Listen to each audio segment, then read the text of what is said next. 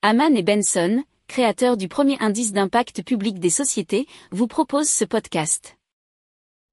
Haman and Benson, a vision for your future. Le journal des stratèges.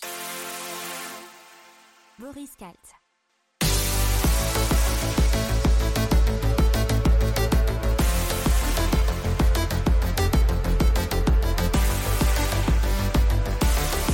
Bonjour à tous et bienvenue dans le journal des stratèges consacré aujourd'hui à l'énergie. On va vous parler d'un stockage d'énergie avec du béton. On va aussi vous parler d'un lac euh, où il y a du gaz, euh, mais du gaz tueur euh, qui est utilisé pour fabriquer de l'énergie et ça au Rwanda. Vous parler de Engie qui développe de l'éolien en Corée du Sud et d'une panne d'électricité euh, gigantesque euh, au Kazakhstan, Kyrgyzstan et Ouzbékistan.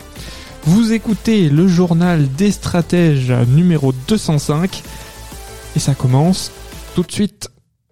Haman and Benson, a vision for your future. Le journal des stratèges.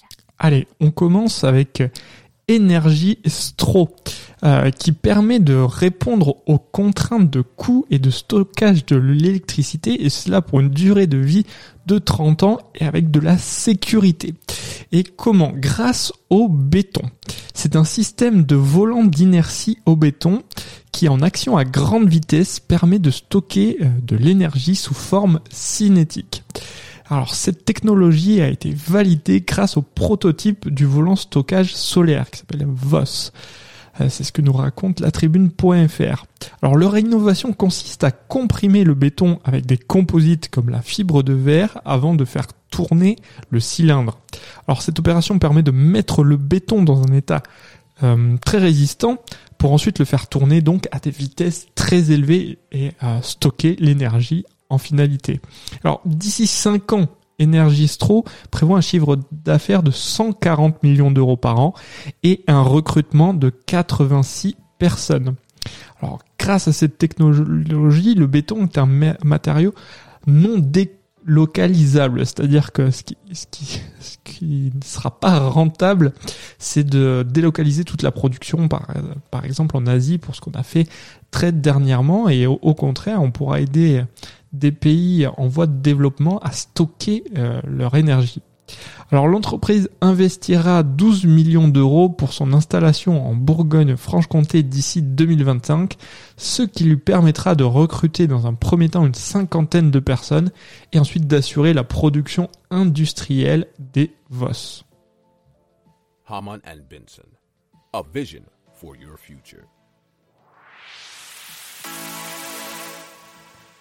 Le journal des stratèges. Allez, on part cette fois-ci au Rwanda, dans un lac dit tueur qui fabrique de l'électricité. Alors plus particulièrement, c'est Kivuwatt qui fabrique cette électricité grâce à une centrale qui est située au beau milieu d'un des grands lacs du Rift entre le Rwanda et la République démocratique du Congo. Alors c'est un immense euh, lac qui fabrique cette électricité grâce à des quantités de gaz piégés dans les profondeurs de ce lac Kivu. Euh, il est, faut dire, une menace mortelle hein, pour ces riverains puisque c'est à cause des émanations de gaz et des possibles éruptions. Alors c'est une accumulation gigantesque de méthane et de dioxyde de carbone qui se trouve sous sa surface plus exactement. Alors autour du lac Kivu, il faut savoir que c'est une région très puisque vivent 2 millions de personnes. Alors le pari de Kivuwatt, ça a été de transformer cette menace en opportunité en pompant le gaz pour le transformer en électricité. Alors il pompe à environ 350 mètres sous la surface une eau qui est donc saturée en gaz. Puis le méthane est envoyé via un pipeline dans une deuxième installation située sur la rive où il est transformé en électricité. Alors le CO2 est quant à lui euh, réinjecté dans le lac.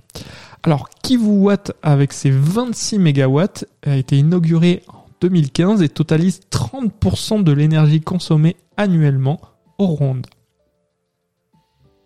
Haman and Benson, a vision for your future. Le journal des stratèges.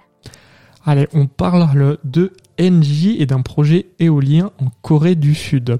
C'est Aker Offshore Wind et son partenaire Ocean Winds, une co-entreprise détenue à parité par le groupe d'énergie NJ et le spécialiste des énergies renouvelables EDP Renewables, qui ont obtenu leur première licence électrique auprès du ministère du Commerce et de l'Industrie de l'énergie de Corée du Sud pour une capacité de 870 MW, ce que nous dit l'article des échos.fr. Alors l'obtention euh, de cette licence est obligatoire afin de fournir de l'électricité en Corée du Sud.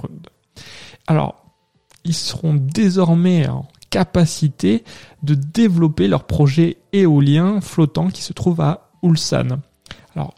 Il faut savoir que la Corée du Sud vise 20% de production d'électricité d'origine renouvelable d'ici 2030, dont 12 gigawatts à partir d'éoliens en mer. Haman and Benson. A vision for your future. Le journal des stratèges. Allez, on parle d'une panne d'électricité gigantesque qui a lieu au Kazakhstan, au Kyrgyzstan et en Ouzbékistan. Alors apparemment elle est d'origine accidentelle, mais son origine reste un peu floue et elle a surtout frappé des millions d'habitants et provoqué d'importantes perturbations des, infrastructures. Alors notamment pour les habitants, mais aussi euh, au niveau des aéroports. Hein. Le ministère de l'énergie de l'Ouzbékistan a déclaré euh, que c'était un accident majeur qui a entraîné des changements soudains de tension et de fréquence sur 530 lignes. Alors, euh, Kejok, la société d'électricité kazakh, a fait état d'une surcharge électrique, mais elle n'a pas expliqué l'origine de la panne, nous révèle l'article du monde.fr. Alors, la cause de l'accident sera établie par une commission conjointe des trois pays, a annoncé le premier ministre Kirgiz Akizbek Japarov, estimant que cette panne n'avait pas d'équivalent depuis l'indépendance de ces pays. Haman and Benson. A vision for your future. Le journal des stratèges. Voilà, c'est tout pour aujourd'hui. Je vous souhaite une excellente journée et je vous dis à demain pour plus d'infos. Ciao Pour approfondir ces sujets, abonnez-vous à la newsletter de Haman et Benson et écoutez nos autres podcasts que vous retrouverez dans les notes de l'émission ou sur notre site internet.